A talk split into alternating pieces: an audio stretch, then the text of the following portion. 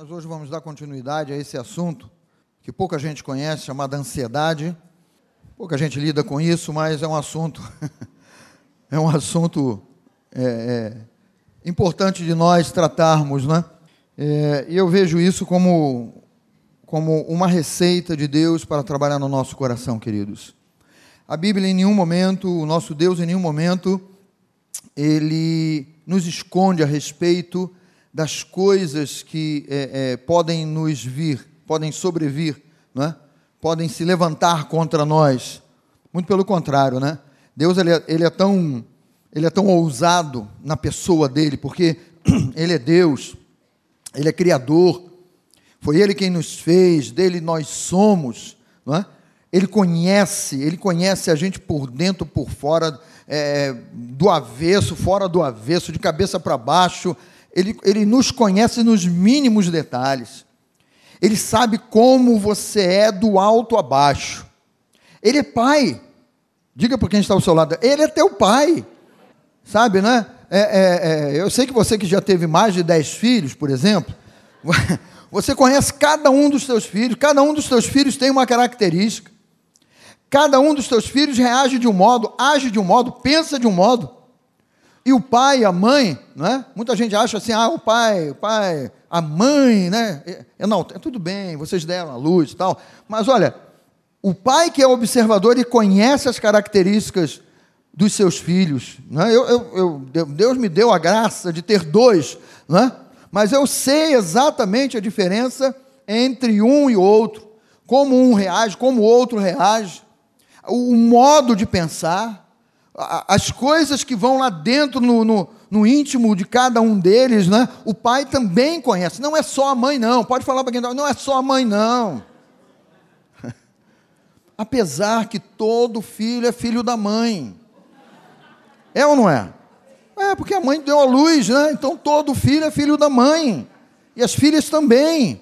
Né? Mas o pai, e os pais que conhecem seus filhos, digam aleluia.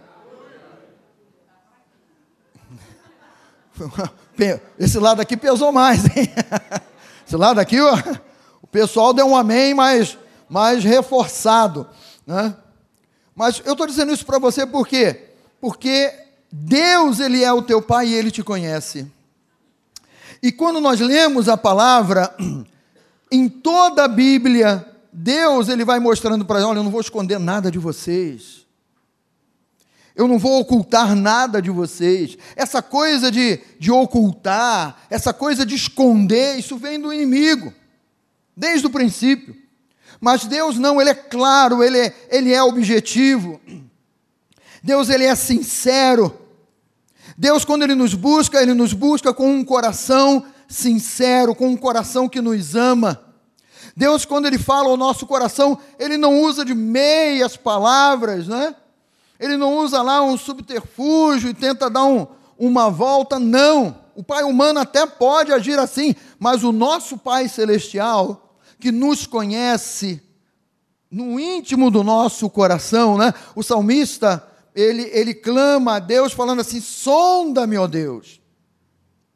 Ele, como filho, ele teve a coragem e a ousadia de virar para o seu pai e dizer: sonda-me, ó Deus vê os meus pensamentos e conhece o meu coração. Ou seja, o salmista ele abre, né, e diz: "Deus, eu não tenho medo que tu venhas, porque eu sei quem tu és. Porque eu sei o pai que tu és." E Deus não, não é um pai que passa a mão sobre a cabeça de nenhum filho. Ele é sincero, ele revela isso na palavra, mas o cuidado de Deus sobre cada um de nós é um cuidado pessoal e intransferível. É um, cuida é um cuidado que ele tem a marca dele em você, porque ele sabe as lutas que você enfrenta, ele sabe as preocupações que você vive, ele sabe os pensamentos que rondam a sua cabeça, ele sabe, mas a nossa parte é dizermos assim: olha, eu não tenho medo de me lançar diante de ti, Senhor, porque tu és um Pai de amor, porque tu és um Deus. Ora, que, que pai seria esse que, ao ponto de dar o seu único filho na cruz do Calvário, o seu filho unigênito, que pai seria esse? Que, que, que, demonstração maior de amor seria não é, do que dar o seu filho na cruz do Calvário? E ele deu, ele deu dele mesmo, por cada um de nós na cruz do Calvário, dizendo: Eu estou cuidando de vocês. Nós conhecemos João 3,16, né? Quando ele diz assim: Porque Deus amou ao mundo de uma maneira tão intensa, porque Deus amou a cada um de nós de uma maneira tão especial, tão própria, tão única, tão maravilhosa, que Ele deu o seu único filho para que todo aquele que nele crê, e aí vem um aspecto: Ele não quer que eu e você venhamos a perecer, não pereça, mas tenha a vida como Ele a tem, que é a vida eterna. Então, essa é a marca de um pai, é a marca de um pai que não nos engana, e Ele nos dá esse versículo e essa certeza: não andeis ansiosos de coisa alguma. E ele está falando ao coração de filhos, filhos que querem ouvir, ouvir e crer. Filhos que querem, no momento, né, que podem estar vivendo ansiedade, preocupação, angústia, a perda de direção, a perda, perdeu a noção do rumo certo, e nós vemos como o inimigo tem trabalhado nessa geração dos nossos dias, queridos, para nos tirar do rumo certo, para pegar jovens, e jovens que estão cheios de vida, biologicamente cheios de vida, biologicamente na adolescência, biologicamente aos 18 anos aí, que é o auge. Quem se lembra aí dos seus 18 anos? Não lembra, não? Você não lembra dos seus 18 anos? Hã?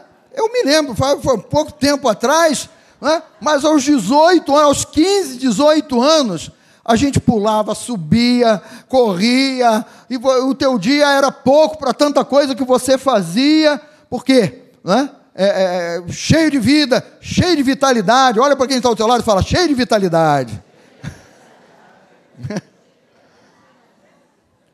e a, a geração, a minha geração lá dos meus 15, 18 anos, nós buscávamos a vida, nós buscávamos fazer as coisas, se era na área de esporte, fazia, se era para sair, se era para fazer, se era. Nós fazíamos, mas os jovens de hoje, nós estamos vendo uma geração que eles têm sido atacados aí com tantas coisas malignas no pensamento, jovens que estão se ferindo, jovens que estão sendo atacados na, na sua mente para é, é, darem cabo da sua vida, para tirarem a sua vida. E muitas vezes nós não estamos prestando atenção assim, porque o nosso Deus ele não muda, ele continua sendo esse Pai de amor, ele continua sendo esse, esse Deus de graça e de misericórdia. E o recado dele tão objetivo: não andeis ansiosos. Por que, que você está andando ansioso? Ansiedade não é uma coisa para você conviver com ela, para lidar com ela, para viver com ela. Deus está nos dizendo nesse pequeno, nesse pequeno versículo ali: não ande ansioso, isso vai acabar mal. Não ande se alimentando da ansiedade, porque isso vai te causar danos. Não conviva com a ansiedade. Não fica batendo papo com a ansiedade dentro da tua cabeça, nos teus pensamentos. Ele vai nos alertando, ele vai dizendo assim: olha, se vocês me ouvirem, se vocês pararem para me ouvir, vocês vão ser abençoados. Ansiedade é lugar de cativeiro. E a palavra de Deus, ela fala sobre, sobre isso para nós. Quando você se entrega à ansiedade, você vai sendo algemado e você vai sendo lentamente sufocado por ela. Já viu aquela, a, a, aquelas cobras sucuri? Quando abraça lá um, um bezerro lá, parece que primeiro ela hipnotiza, né? Aquele animal, porque o animal fica ali. E ela vai chegando, vai chegando, vai se enrolando, vai se enrolando, e ela começa a enrolar e começa a esmagar lentamente, porque se tornou uma presa fácil. Aquele bezerro, aquela, aquele animal que caiu ali na, na, naquela ilusão daquela cobra ali, ele quando ele vê, se, ele, se é que ele consegue ainda ver alguma coisa, ele está sendo lentamente esmagado para a morte. Ansiedade é lugar de cativeiro, não é lugar de vida. Nós precisamos ter esse entendimento, queridos. Cativeiro, eu digo para você, não é lugar de filho de Deus. E quantos filhos de Deus nós temos aqui? Nós, nós cremos. Mas mesmo no meio dos filhos de Deus, nós vemos irmãos nossos sendo pressionados. Estão sendo abraçados pela angústia e pela ansiedade, porque o Espírito Santo não, não, não, não botou aquele negócio da identidade aqui no, no meu coração por acaso. Muitos de nós, muitas vezes, esquecemos a nossa identidade. O inimigo, ele, ele nessa ilusão dele, ele faz assim: olha, larga essa tua identidade aí, porque você não está vendo o problema que está diante de você? Você não está vendo a dificuldade? E aí nós, não é? Paramos de prestar atenção em quem temos que prestar atenção. Em quem nós devemos prestar atenção, queridos? Nós devemos olhar para quem? Hã? Para o autor e consumador da nossa fé. O nosso Pai que cuida de nós, o nosso Pai que nos conhece por fora e por dentro, o nosso Pai que nos conhece muito melhor do que nós mesmos, a verdade é essa. Ele nos conhece muito melhor do que nós mesmos, ele observa e ele continua ali no posicionamento, tentando chamar a tua atenção, tentando abrir os teus olhos. Né? O apóstolo Paulo ele orou, é, é, falando: iluminados os olhos do vosso coração. E quando ele ora isso lá na carta de Paulo aos Efésios, ele, ele está dizendo assim: a igreja precisa ter os olhos iluminados iluminados pela palavra, pela revelação da palavra. A igreja precisa dessa luz da palavra porque se a igreja perder essa luz, se o nosso olhar espiritual começar a ficar turvo, começar a ficar é, é, nublado, nós vamos perder a referência, nós não vamos saber mais quem nós somos. E aí o inimigo encontra o aspecto da brecha para entrar e causar danos. Na verdade, queridos, você sabe muito bem disso, né? a nossa vida ela é cercada pelo poder de Deus. O maligno ele não tem o poder de tocar em você. Foi um pouco um amém, mas é isso mesmo. A Bíblia diz isso. O maligno ele não tem o poder de tocar em você. Mas ele na astúcia dele, ele tenta te envenenar, ele tenta te ludibriar, ele tenta te embriagar. Ele tenta fazer com que você mesmo abra uma brecha na fragilidade, na fragilidade do pensar, na fragilidade de uma atitude. Aí você rompe, você abre uma brecha, e é por ali que ele começa a destilar o veneno dele. E se ele destila o veneno dele, você põe a identidade de lado, você põe a palavra de lado, você começa a agir de um modo como, como aquele que está envenenado. Já não tem mais domínio, já não tem mais noção, perdeu a noção, perdeu o rumo. Mas essa não é característica do, do, dos filhos de Deus. Cativeiro não é lugar de filho de Deus. Repita para você mesmo: cativeiro não é o meu, não é o meu lugar. Aleluia. Ansiedade é característica do império das trevas porque ela não vem de Deus. Deus não trabalha com ansiedade, queridos. Deus, ele não, não, a ferramenta de Deus não é ansiedade. Muito pelo contrário. As ferramentas de Deus, as armas da nossa milícia são outras. É assim que nós devemos lutar as nossas guerras com esse entendimento.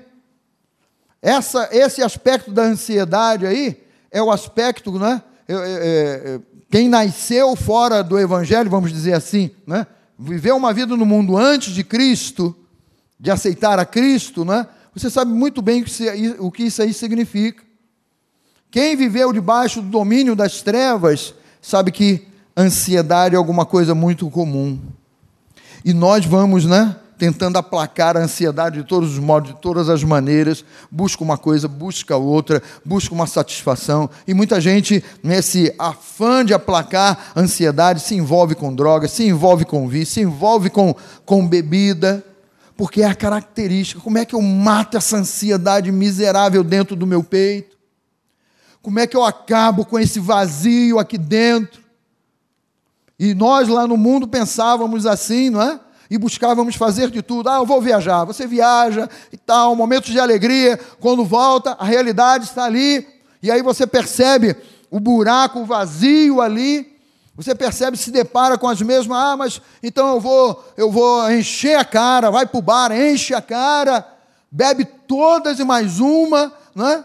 Aí no dia seguinte, além de estar com dor de cabeça, ainda estar com o fígado estourado, é aquele vazio lá dentro, é aquela coisa te corroendo por dentro.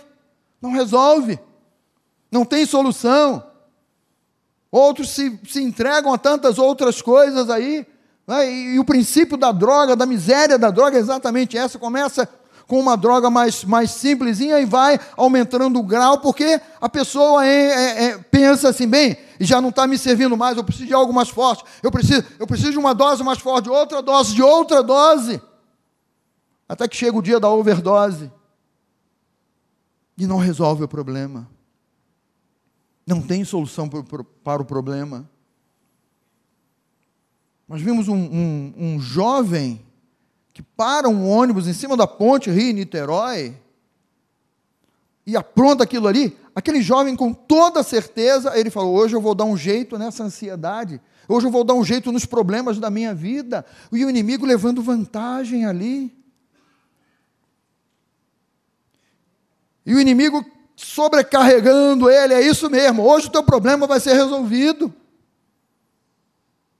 Porque ele fez de tudo naquele ônibus ali para ser acertado. E não há vencedores. Sabe, quando você vem à casa de Deus, quando você nos assiste pela internet, quando você busca a palavra de Deus, é importante que você tenha o seu coração aberto para ouvir. ansiedade é característica do império das trevas. ansiedade não é característica de Deus. E olha, eu digo para você: você não está mais no império das trevas. Você tem uma nova identidade em Cristo Jesus. Mesmo você que esteja chegando, talvez sem muito entendimento da palavra, mas o Espírito Santo de Deus, ele vai te dirigindo, ele vai falando ao teu coração. O Espírito Santo de Deus, ele vai enchendo o teu coração e você vai percebendo que aquilo tudo que você buscava para calar a ansiedade dentro de você eram paliativos, mas que não resolviam o problema. Eram comprimidos para amenizar a dor, mas não resolve o problema. O Espírito Santo ele vai falando ao nosso coração e vai restaurando em nós aquilo que é de Deus para a nossa vida o Espírito Santo ele vai restaurando em nós as marcas de Deus na nossa vida, o cuidado de Deus sobre a tua vida, o amor de Deus sobre a tua vida. O Espírito Santo ele vai enchendo o teu coração de uma maneira que você entra na casa de Deus de um modo, mas quando você sai, você pelo menos, né, talvez num primeiro passo, você sai com uma nova perspectiva. Você sai não mais com um pensamento de fracasso, de morte, de tirar a vida, mas você sai com uma perspectiva: olha, isso que eu ouvi da parte de Deus mexeu aqui dentro, porque é o Espírito Santo quem mexe com o nosso interior. Como, como também mexeu comigo lá na minha, na minha juventude, que foi ontem, não foi muito tempo atrás, não, mas mexeu comigo porque foi Ele quem falou e ele, opa, tem alguma coisa de diferente nesse Deus. Tem alguma coisa de diferente na Bíblia. Tem alguma coisa nessa pessoa chamada Espírito Santo que fala ao nosso coração e que mexe com a gente. E aí nós percebemos: espera aí, eu não estou no império das trevas. O império das trevas é o império daquele que veio para roubar, para matar e para destruir. Se eu não estou, se você não está no império das trevas, nós estamos do outro lado, porque Jesus diz assim: Eu vim para que vocês tenham vida e a tenham em abundância. e tenham vida plena, e tenham prazer de viver, vocês vão enfrentar os mesmos desafios que qualquer outra pessoa, mas vocês vão enfrentar esses desafios com uma nova perspectiva, com um novo entendimento. A mentalidade do império das trevas é uma mentalidade de fracasso, de derrota e de morte. Mas quando nós temos a mente de Cristo, ou o nosso pensamento é, é formado por Cristo Jesus, a nossa mentalidade sempre é de olhar o desafio e dizer: o desafio é grande, mas eu vou vencer no nome de Jesus. Ah, esse desafio é complicado, é enrolado, mas olha, eu tenho um que vai ajudar a desembaraçar. Eu tenho um que vai me ajudar nessa jornada aí. Olha, mas você não está vendo, é uma, é uma jornada muito longa. Ah, mas ele me capacita. A mentalidade é outra. O pensamento é outro. A atitude é outra. Porque o Espírito Santo coloca isso dentro de você, coloca isso dentro de mim. A palavra, ela diz assim: olha, Ele nos libertou do império das trevas, deu um glória a Deus bem alto aí, igreja. Nós já fomos libertos do império da morte e da ansiedade. Ele nos libertou do império das trevas e não nos deixou a nossa própria sorte. Mas ele nos libertou do império das trevas e nos leva para o reino do Filho do seu amor. E aí nós começamos a experimentar desse amor e desse cuidado de Deus. Quando a Bíblia diz que ele nos libertou, está dizendo que em Cristo todas as cadeias foram rompidas, foram quebradas. As cadeias que nos prendiam, as cadeias que nos algemavam, queridos. Não sei se você entrou aqui debaixo de cadeias, debaixo de corrente, de prisão, de alguma coisa. Mas eu creio e declaro isso: em Cristo todas as cadeias já foram abertas. Se você crer, você vai experimentar disso. Em Cristo todas as cadeias, os grilhões, aquelas, aquelas correntes pesadas foram abertas nós fomos postos em liberdade em Cristo Jesus. E não tem preço essa liberdade. Não tem preço, não há como discutir valor dessa liberdade, porque só você sabe o valor da tua liberdade. Só você sabe o valor do que é ficar livre da ansiedade, da preocupação, da angústia. Só você sabe o valor de ter um, uma, uma, mente com refrigério. Você sabe o que é uma mente com refrigério? Sabe, o teu pensamento agora está leve.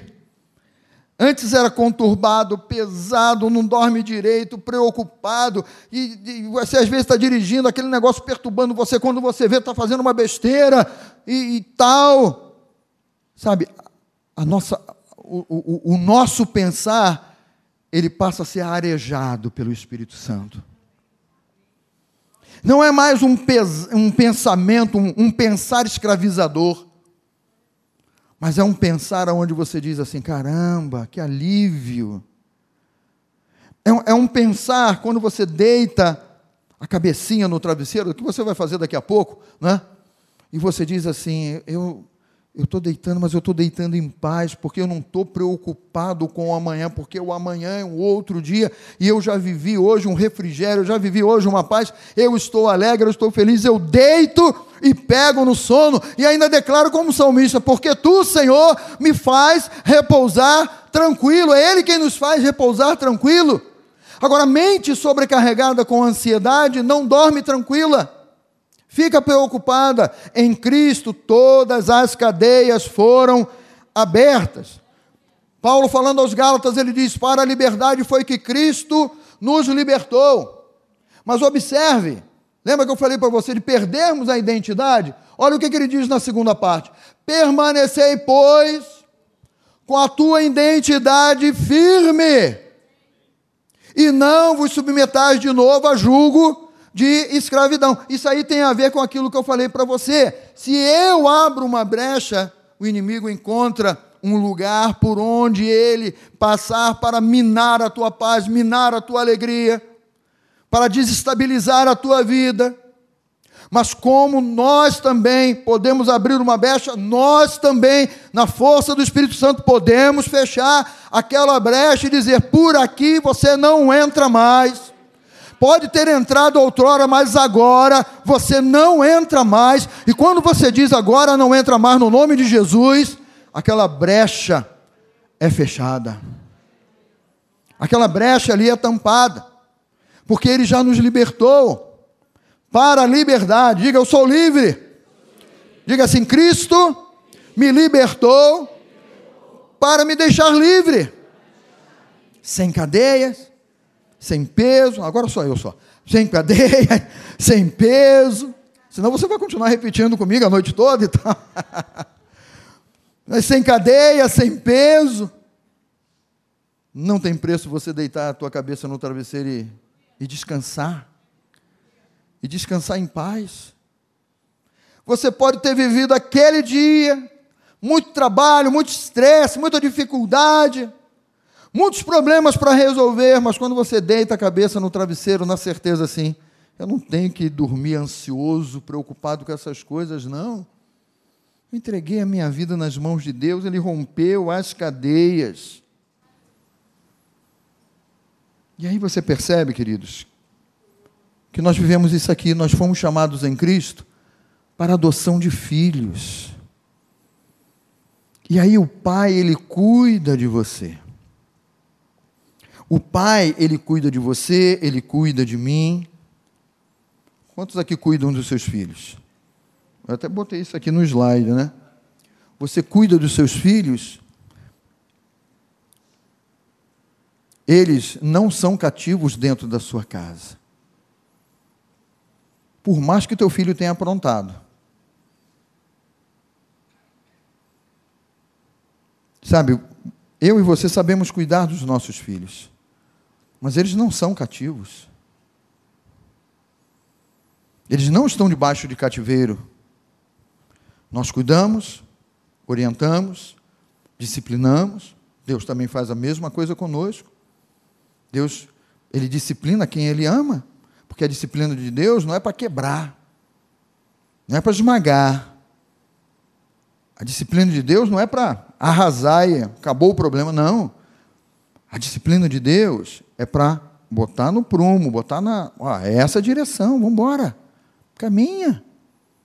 Nós não somos daqueles que, daqueles que retrocedem, nós somos daqueles, daqueles que prosseguimos para o alvo.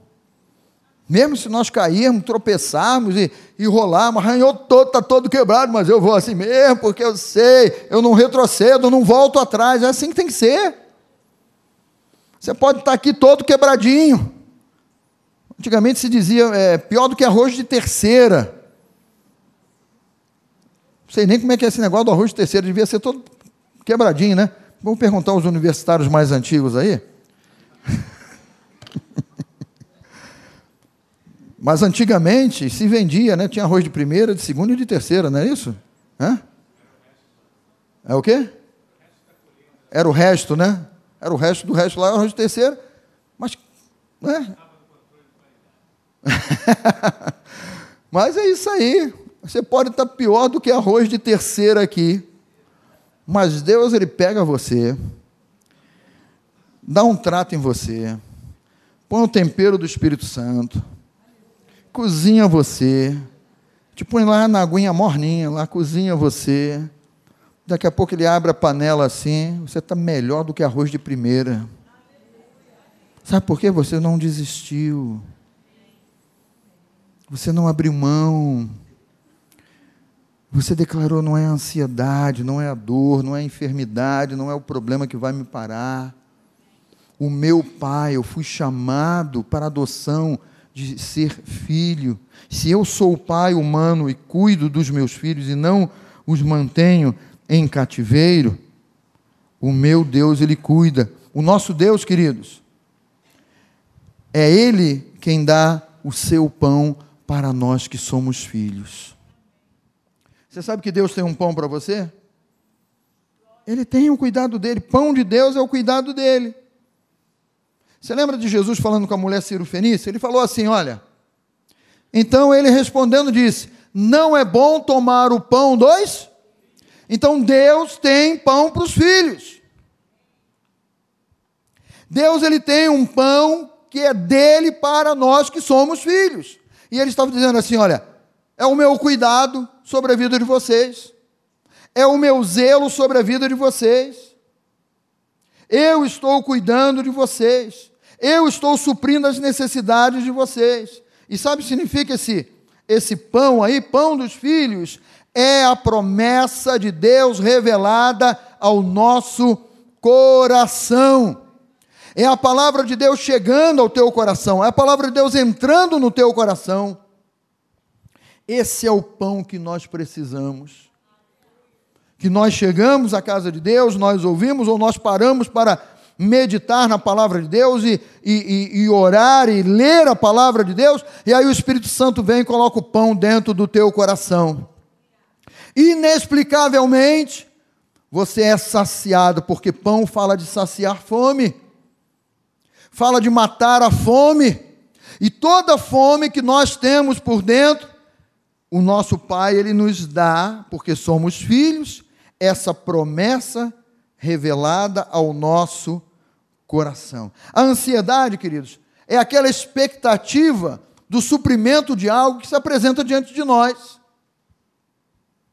Quando nós estamos ansiosos, nós queremos ver a solução, nós queremos ver o problema resolvido, mas o Deus que cuida dos seus filhos, ele está dizendo assim: olha, eu tenho um pão para você. Eu tenho uma palavra revelada para você. É por isso que eu falei para você: não ande ansioso. Porque quando você percebe que dentro da tua identidade, está lá dentro da tua característica, filho de Deus, você simplesmente crê, Ele tem um pão para a minha vida. A palavra dele, a palavra revelada é o pão de Deus para a minha vida. E é esse pão que não vai deixar você ansioso, sabe por quê? A ansiedade lembra fome, e fome, né, de desejo de solução. Mas Deus, ele tem essa palavra revelada exatamente para tirar a tua fome, chamada ansiedade, preocupação, angústia. Esse pão, ele vem saciar, e vem saciar a gente de dentro para fora. Fala comigo, de dentro para fora. A ansiedade cria em nós a angústia da cronologia. Nós já estamos no mês de setembro. Eu nunca vi um ano passar tão rápido como esse ano, gente. Absurdo. Não, estou falando sério mesmo. Absurdo. Nós já estamos. Esse ano começou não começou há, oito meses atrás, não. Esse ano começou no, no, outro dia ali. Nós já estamos, né? Setembro, outubro, novembro. Nós estamos a três meses do final de mais um ano. E a ansiedade, ela trabalha em cima dessa cronologia, cronologia humana. Caramba, é o prazo é a hora. Ainda não aconteceu. Como é que vai acontecer? Eu preciso que seja até dia tal. Eu preciso ter um sinal até. E você vai estabelecendo prazo. A ansiedade ela gera isso em nós. Essa angústia da cronologia.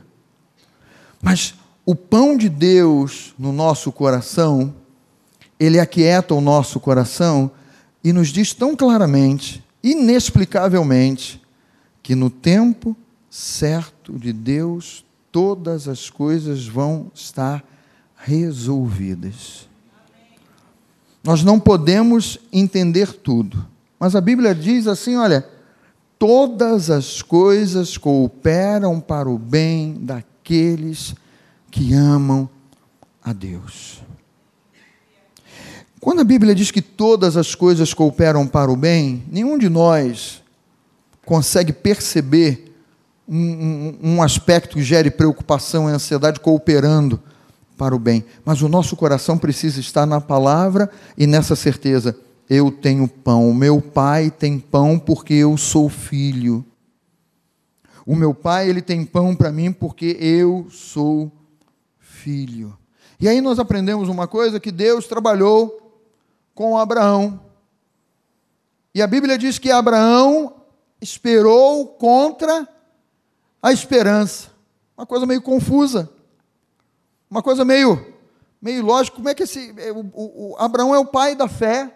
A palavra fala sobre isso. Abraão esperou contra a esperança, e há ensinamento nesse posicionamento de Abraão. Porque eu quero dizer para você que esperança humana gera expectativa e, em consequência, gera ansiedade. Muitas vezes é isso que está acontecendo. Nós temos a nossa esperança, nós temos a nossa solução, nós temos o nosso projeto. Ah, eu já pensei em tudo, eu já idealizei tudo, e agora é só Deus dar o carimbo. Nós chegamos com requerimento na frente de Deus.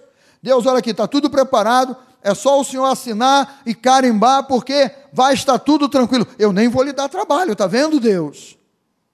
Mas estamos falando da nossa esperança humana, da nossa expectativa humana, do nosso desejo humano, e quando nós trabalhamos no nosso desejo humano, nós geramos, acabamos sendo também fatores geradores de ansiedade dentro do nosso pensar, dentro do nosso coração. Expectativa humana são os planos que criamos com a nossa mente natural. Mas Deus ele não nos ensina isso na palavra. Deus ele nos ensina a nos posicionarmos na palavra. Ele simplesmente diz assim: olha, não ande ansioso, porque eu sou o teu pai, estou cuidando de você, eu tenho pão para você, eu tenho alimento para você. Na hora certa, o meu alimento vai chegar e você vai perceber que as tuas guerras, as tuas batalhas, as tuas preocupações, as tuas angústias, a, a, as incompreensões dentro da tua mente, você vai ver que tudo isso vai se dissolver porque eu estou cuidando de você. Ou seja, ele está pedindo a nós que nós possamos deixar ele cuidar, ao invés de ficarmos criando expectativas ou criando planos, né, com a mente natural. Na maioria das vezes, planejamos tudo e jogamos no colo de Deus lá, tudo preparadinho, né? E dizemos assim: Deus, abençoa os meus planos. Mas a palavra diz assim, queridos, Deus falando: Eu é que sei os planos que tenho a vosso respeito. E aí, os nossos planos, quando nós cremos, quando nós colocamos o nosso coração, nós vamos perceber que os nossos planos, diante dos planos de Deus, são planos muito falhos são planos muito frágeis. É melhor deixar Ele. É melhor ficarmos no cuidado dEle. É melhor deixarmos que Ele planeje, porque Ele sabe planejar. Ele sabe como fazer, você e eu não sabemos, mas Ele sabe como fazer. Porque o nosso plano, queridos, é a expectativa humana, não é baseada na revelação de Deus. É baseada no nosso entendimento. É baseada no meu querer. Ah, eu quero que seja assim. Ah, e daí? Você quer que seja assim? Você vai dar com os burros de água lá na frente. A vaca vai para o brejo lá na frente. Mas quando você diz assim, Senhor, os teus planos são melhores do que os meus planos, e eu pego a ansiedade que está aqui dentro de mim e coloco, olha, eu lanço sobre ti toda a ansiedade, porque eu creio que tu estás cuidando de mim, como o apóstolo Pedro fala na sua epístola. Lançando sobre ele toda a ansiedade, porque ele tem cuidado de vós. Ou seja, ele tem pão para você, ele tem revelação para você, ele tem. Está repreendido a falta de luz aí. Ele tem alimento para você, ele tem um cuidado para a sua vida. Expectativa humana não é baseada na revelação de Deus. Abra sua Bíblia, por favor, em João 16, 33. Ah, voltou? Então, pode abrir também, não tem problema não. João 16, 33, ele diz assim: olha, essas coisas vos tenho dito, para que tenhais paz em mim. No mundo passais por aflições, mas tende o quê?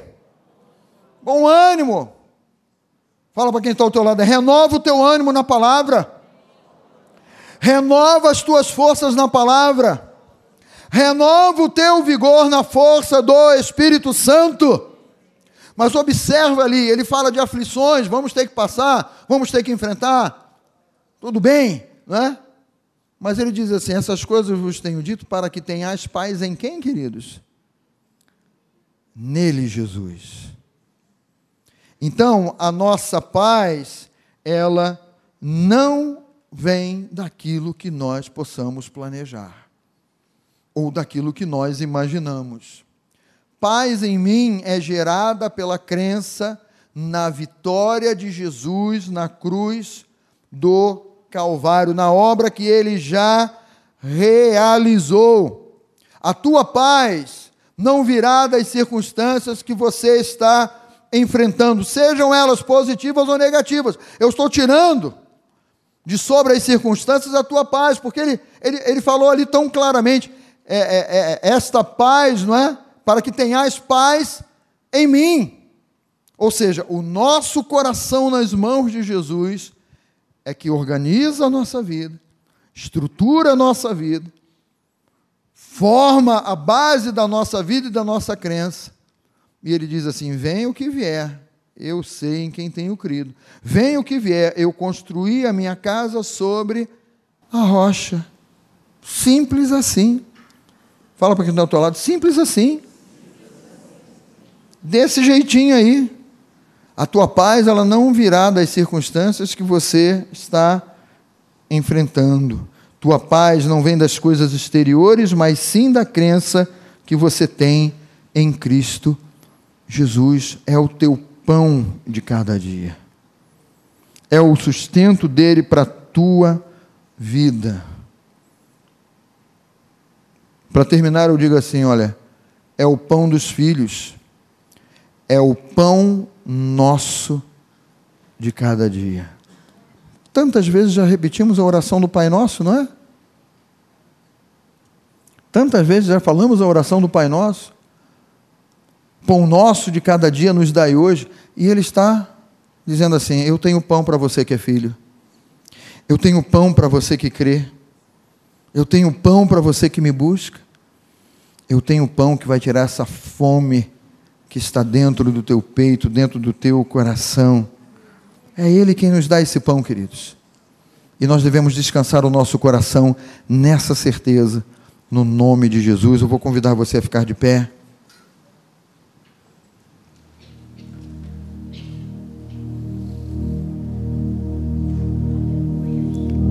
Vamos todos fechar os olhos um pouquinho?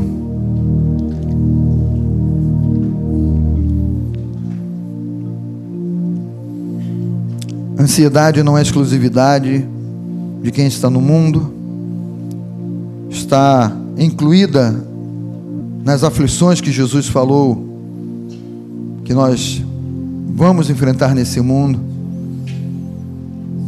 Mas a mensagem dele diz: tenha bom ânimo. A ansiedade tem gerado dentro de você uma fome. Jesus diz para você: tenha bom ânimo. Eu tenho pão para a tua vida. Eu tenho alimento para a tua vida. Eu tenho saúde para você. Ele tem a força do Espírito Santo. O Espírito Santo te fortalece. Ele tem a cura de toda angústia, de toda depressão, de todo sentimento contrário de todo sentimento maligno. Maior é aquele que está em você, que é o Espírito Santo de Deus, do que aquele que está lá fora, que está lá no império das trevas. Mais forte é aquele que te ama, do que aquele que quer a tua morte, quer ceifar a tua vida. Aquele que te ama é Jesus. E você pode fazer dele o teu Senhor e teu Salvador. Aquele que te ama é Jesus. E foi Ele, e é Ele quem nos ensina: não andeis ansiosos de coisa alguma. Porque quando ele diz assim: busca o meu reino em primeiro lugar e a minha justiça, todas as outras coisas vos serão acrescentadas. Você quer receber uma oração nessa noite? Seja por ansiedade, angústia, pensamentos de morte, por crer em Jesus, eu vou pedir simplesmente que você coloque as tuas duas mãos sobre o teu coração, sobre o teu peito aí. Um modo de você dizer para Deus: Deus, eu estou aqui, quero receber essa oração, preciso ouvir a tua voz, quero pedir ao Espírito Santo que venha preencher o, o, o meu interior, que venha preencher aqui o meu peito, o meu coração. Quero pedir ao Espírito Santo que venha aqui e me ajude. Coisa maravilhosa, o Espírito Santo poder nos ajudar. O Espírito Santo ele quer te ajudar. Porque ele quer a tua vitória. Ele quer a tua paz. É a paz que excede todo entendimento. Essas coisas vos tenho dito para que tenhais paz em mim. Não é a paz financeira, dos recursos financeiros, de uma saúde abundante. Isso tudo é maravilhoso, é bom demais, mas a tua paz vem de Deus, do Deus que te trouxe a vida, Deus que te criou, do Deus que te ama do Deus que deu a vida por você na cruz do Calvário. Ele é a tua paz. Jesus Cristo é a tua paz. E não há outro. Deus, no nome de Jesus eu oro. Para que, meu Deus, todos, eu também me incluo aqui, meu Deus, todos nós que estamos com a mão sobre o coração, aqui sobre o nosso peito, meu Pai nós possamos, ó Deus, experimentar desse alimento sobrenatural que é o teu pão. Não é bom tomar o pão dos filhos. Tu tens um pão para nós que cremos, ó Pai. Tu tens uma palavra revelada para nós que cremos, Senhor. E essa palavra revelada é a solução para a nossa vida e esse Verbo que se fez carne é a solução para a nossa vida. E nós cremos que Jesus é a solução para a nossa vida. Obrigado, meu Pai, porque tu nos dizes: não andeis ansiosos de coisa alguma. Então eu oro agora no nome de Jesus, para que cada coração aqui, meu Deus, na Tijuca, como em qualquer outro lugar, aonde essa mensagem esteja chegando, para que todo coração e cada coração, meu Pai, seja preenchido, meu Deus, com a tua presença. Seja preenchido, meu Pai, com a presença do doce Espírito, do Santo Espírito, consolador. Seja revestido de poder por esse Espírito maravilhoso que é o teu Espírito, que mora em nós, ó Pai. Obrigado, meu Deus, porque tu quisesses entrar na nossa intimidade e o nosso corpo se tornou morada do Santo Espírito, Pai. Obrigado, meu Deus, eu oro para que haja aqui corações preenchidos, mentalidade mudada, meu Pai, vida entregue nas tuas mãos, Jesus, mudança de vida, mudança de rumo, meu Pai. Eu oro, meu Deus, para que haja arrependimento de obras mortas, ó Pai. Arrependimento das coisas que nós já tentamos tanto nessa vida e não não encontramos a resposta, não encontramos solução, meu Pai. Eu oro, meu Deus, para uma grande mudança, e uma mudança que tem que ser espiritual, não é humana, meu Pai. É a tua mudança, é a tua voz no coração de cada um de nós, ó oh, Pai. Obrigado pelo teu cuidado pela nossa vida. Obrigado, meu Deus, porque nós cremos, ó oh, Pai. Obrigado porque tu és fiel, Pai. Tu não mudas. E nós vamos, ó oh Deus, no momento em que sairmos desse lugar, nós vamos sair daqui com a nossa vida transformada para a honra, para a glória e para o louvor do teu nome, no nome de Jesus. Se você crê e recebe, diga amém. Glorifica a Deus aí. Aleluia, Pai. Obrigado, Senhor.